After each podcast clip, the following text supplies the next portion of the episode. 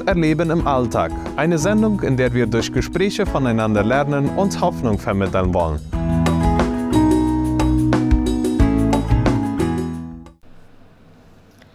Hallo liebe Zuhörer und herzlich willkommen zu einer weiteren Ausgabe Gott erleben im Alltag. Ich bin Manuela Ketler.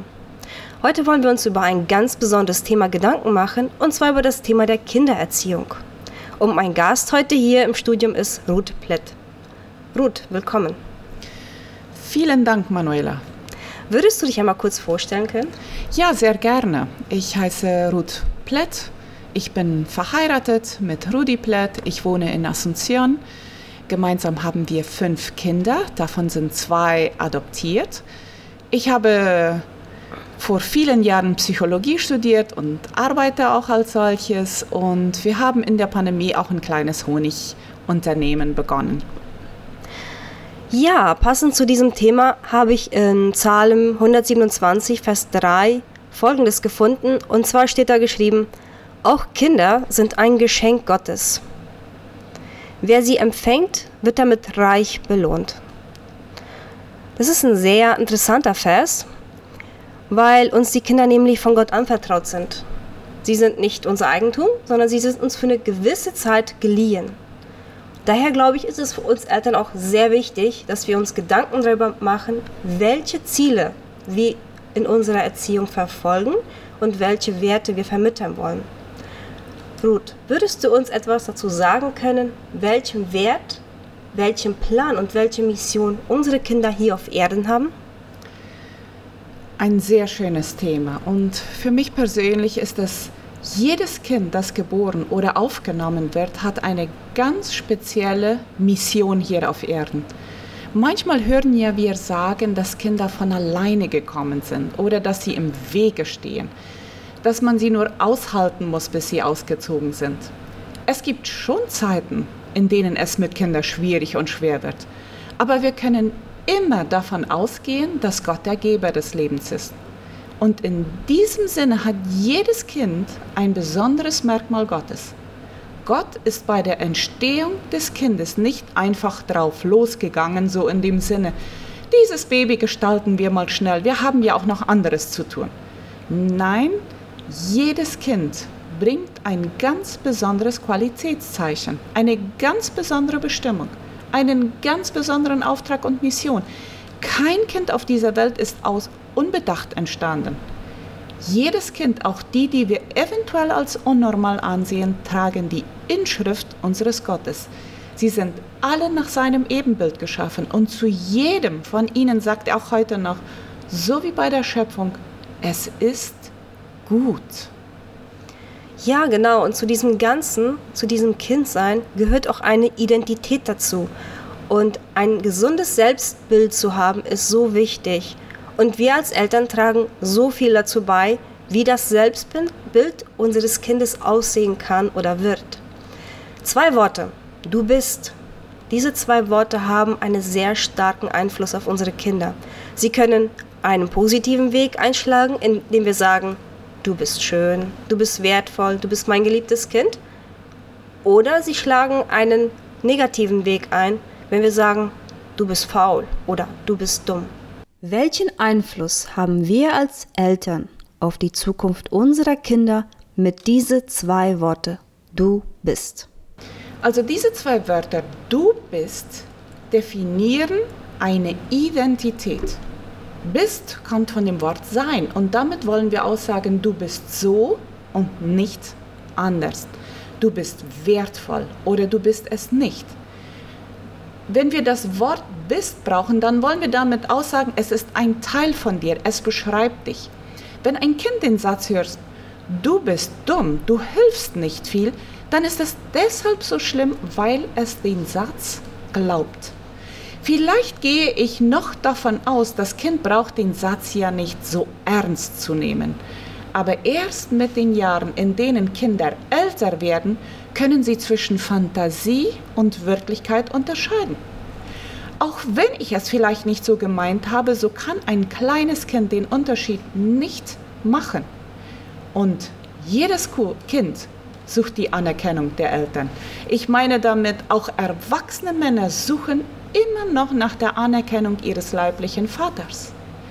Jedes Wort, du bist, hinterlässt einen einschneidenden Eindruck im Leben eines Kindes. Du bist wunderbar, du bist mein Junge, du bist mein Mädchen, du bist wertvoll, du bist von jeher gewollt.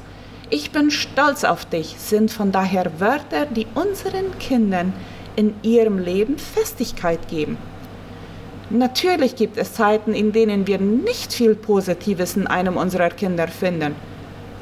Trotzdem bleiben sie Geschöpfe Gottes und sind schon nur von daher wertvolle Kinder. Ja, genau. Ich weiß nicht, ob euch das auch schon mal so ergangen ist, aber euer Kind erlebt wieder eine sehr bockige Phase, ist sehr dickköpfig. Und ihr guckt euer Kind an und sagt euch so, von wo hat die das nur? Wo kommt das nur her? Und wenn ihr so ganz tief in euch hineinschaut, dann merkt ihr, naja, das kommt ja von keinem Fremden. Also mir ergeht das sehr oft so. Dieses Problem mit dem Spiegelbild haben wir auch bei David und seiner Familie. David hatte so vieles gemacht, wie zum Beispiel, er hat Ehebruch gemacht mit einer Frau, die einem anderen Mann gehörte. Und als er seinen Fehler erst zu spät einsah und die Sache nicht mehr gerade biegen konnte, ließ er diesen Mann umbringen. Er verlor Autorität vor seinen Kindern. Was passierte nachher bei den Kindern? Einer seiner Söhne vergewaltigte die Tochter und wurde dafür von seinem eigenen Bruder umgebracht. Das sind schwere Beispiele aus der Bibel, aber da sieht man, das Spiegelbild, unser eigenes Spiegelbild, spiegelt sich bei unseren Kindern wieder. Und wenn wir dann zu unseren Kindern sagen, du darfst das nicht machen, und die dann auf einmal sagen, wieso? Mama und Papa machen das auch, bringt uns das sehr zum Nachdenken und macht uns dann vielleicht manchmal auch traurig. Aber das Gute ist, wir haben jemanden, dessen Spiegelbild so einwandfrei ist und wonach wir uns immer wieder richten können als Eltern, und das ist Gott. Wie sieht dieses Spiegelbild Gottes aus? Genau, Manuela. Unabhängig davon, wie mein Leben ausgesehen hat, sei es in der Vergangenheit oder auch jetzt in der Zukunft, äh, in der Gegenwart, Gottes Zusage, dass er mich nicht verlassen wird, steht fest. Also das steht fest in meinem Leben und in dem Leben jeder meiner Kinder. Gott liebt mich, er versorgt mich, er findet mich wertvoll, egal wie sehr ich versagt habe. Gott sieht in mir seinen Sohn Jesus Christus, wenn er mich anschaut. Er sieht in mir seine Tochter, eine Miterben mit Jesus, weil ich von Gott adoptiert bin. Egal wie groß das Versagen ist, sei es meines oder meiner Kinder, seine Ansicht von mir ändert nichts.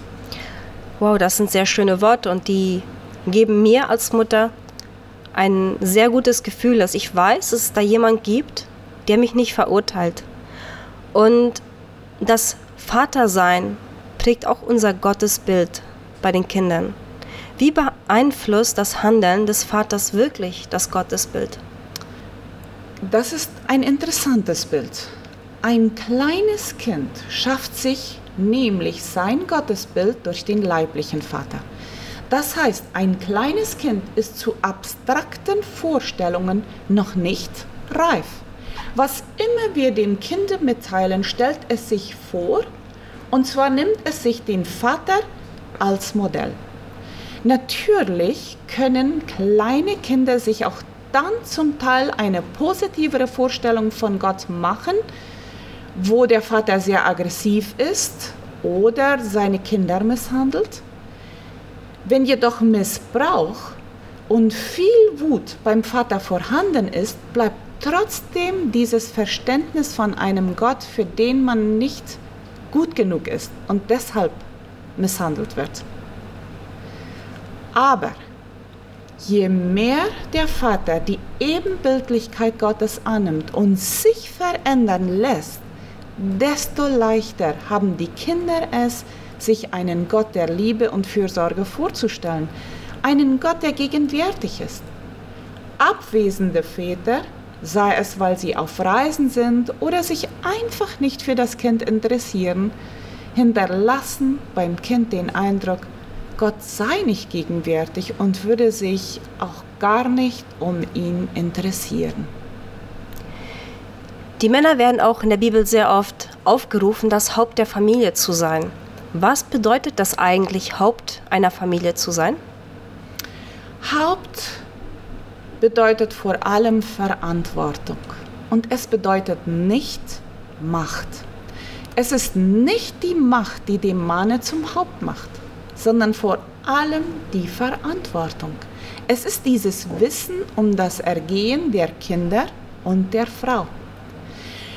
Einige Verse vor dem Text in der Bibel, dass die Frau sich dem Mann unterordnen soll, heißt es, unterordnet euch gegenseitig. Wenn ich mich als Frau unterordne, dann suche ich doch das Beste für meinen Mann. Ich bete für ihn, ich schaue, welche seine Gaben und Interessen sind und versuche sie zu unterstützen. Ich bin ihm dabei behilflich, seine Berufung auszuleben. Und so macht es Rudi, mein Mann, auch mit mir. Er unterstützt mich in meinen Gaben und versucht sich so einzubringen, dass auch ich sie ausleben kann. Und das ist auch unser Auftrag mit unseren Kindern. Ihren Auftrag, ihre Gaben, ihre Fähigkeiten zu erkennen und zu suchen und zu sehen, was Gott in ihrem Leben vorhat. Der Mann ist Haupt von diesem Projekt. Er ist der Hauptverantwortliche für das, was in seinem Haushalt und in seiner Familie vorgeht. Welches die Vorhaben sind, welches die Gefühle und das Ergehen der Kinder und der Frau ist. Wenn Rudi und ich unterschiedlicher Meinung sind, dann beuge ich mich zu seiner Meinung, da er die Verantwortung trägt. Er muss ja mit seiner Entscheidung Frieden haben. Ja, in der Ehe ist das mit sich einig sein und einen Mittelweg finden ja gar nicht so einfach. Und besonders da, wo wir Kinder haben, habe ich das gemerkt, wie wichtig diese Einigkeit ist in der Ehe, auch was diese Einigkeit auch den Kindern vermittelt. Sie vermittelt den Kindern eine Sicherheit. Und wir finden so ein passendes Beispiel in der Bibel, wie die Einigkeit in der Ehe nicht aussehen sollten. Und zwar, falls ihr euch das durchlesen wollt, später in 1. Mose 25, 27 bis 28. Da finden wir die Begebenheit, wo Isaac seinen Sohn Esau den erstgeborenen Segen mitgeben will. Rebekka kriegt das irgendwie mit und sagt zu ihrem Lieblingssohn, guck mal, Papa hat jetzt vor, Esau den erstgeborenen Segen mitzugeben. Und nutze du diese Gelegenheit aus. Verkleide dich wie Esau. Ich helfe dir dabei. Und hol du dir diesen erstgeborenen Segen. So, da haben wir zwei Situationen. Der Vater hat ein Lieblingskind und die Mutter hat einen. Und sie sind sich beide nicht einig. Und diese Einigkeit kann Probleme hervorbringen, kann Konflikte, es können Konflikte entstehen. Wie kann ich als Mutter, als Vater solche Situationen vorbeugen? Ja, Manuela, ähm, da müssen wir uns schon selbst äh, prüfen, denn auch wir als Eltern sind nicht immer objektiv. Und wir können es nicht immer so ganz erkennen, ob wir ein Kind vorziehen oder nicht. Und am Beispiel von Isaac und Rebecca sehen wir, dass das eine ganz normale Situation sein kann, dass man ein Kind vorzieht. Persönlich habe ich meine Kinder des Öfteren gefragt, ob ich ein Kind vorziehe und warum sie es so empfinden würden. Es kommt nämlich immer wieder dazu, dass Kinder wie auch Erwachsene mitteilen oder sich austauschen und sagen, dieses oder jenes Kind war Liebling bei meinen Eltern. Oder die wurde nie bestraft, die kriegte alles hin. Und wenn wir was wollten, schickten wir sie, weil sie es hinkriegen würde. Es mag vielleicht im ersten Moment auch noch witzig sein. Aber im Leben ist es nicht so einfach, wenn eines der Kinder vorgezogen wird. Oft im Leben wird dieses Kind von den anderen übersehen oder kritisiert und kommt somit in eine Situation, in der das Leben für dieses Kind erschwert wird. Um so eine Situation vorzubeugen, ist es wichtig, dass wir uns selbst prüfen lassen von Geschwistern, von den Kindern, damit wir diesen Unterschied zwischen den Kindern nicht machen. Und wir können vor allem mit Gott darüber sprechen und ihn bitten, es uns zu offenbaren. Gott offenbart gerne, wo wir nicht verstehen oder wissen. Und über die Einigkeit brauchen wir ein ganzes Leben, um das zwischen uns und unserem Partner zu fördern.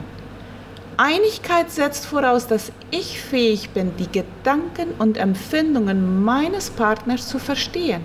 Wenn ich nur meine Ansicht sehe und erkenne, werde ich nicht offen sein, die des anderen zu verstehen. Und Kommunikation ist dabei wichtig. Aber nicht nur das Sprechen, sondern das Fragen. Warum glaubst du, dass dieser oder jener Wert so wichtig ist? Oder was hältst du davon, wenn wir mit diesem Kind auf diese Art und Weise umgehen? Uns persönlich hilft es, wenn wir uns Zeit nehmen, um über unsere Ansichtsweisen, Überlegungen, Gefühle und Motivationen zu sprechen und uns darüber auszutauschen, warum wir sie uns fördern wollen. Ja, sich selbst prüfen und Gott immer wieder nach, danach fragen, wie er die ganzen Sachen sieht und dass er uns offenbart, sind Sachen, die wir jeden Tag nutzen sollten.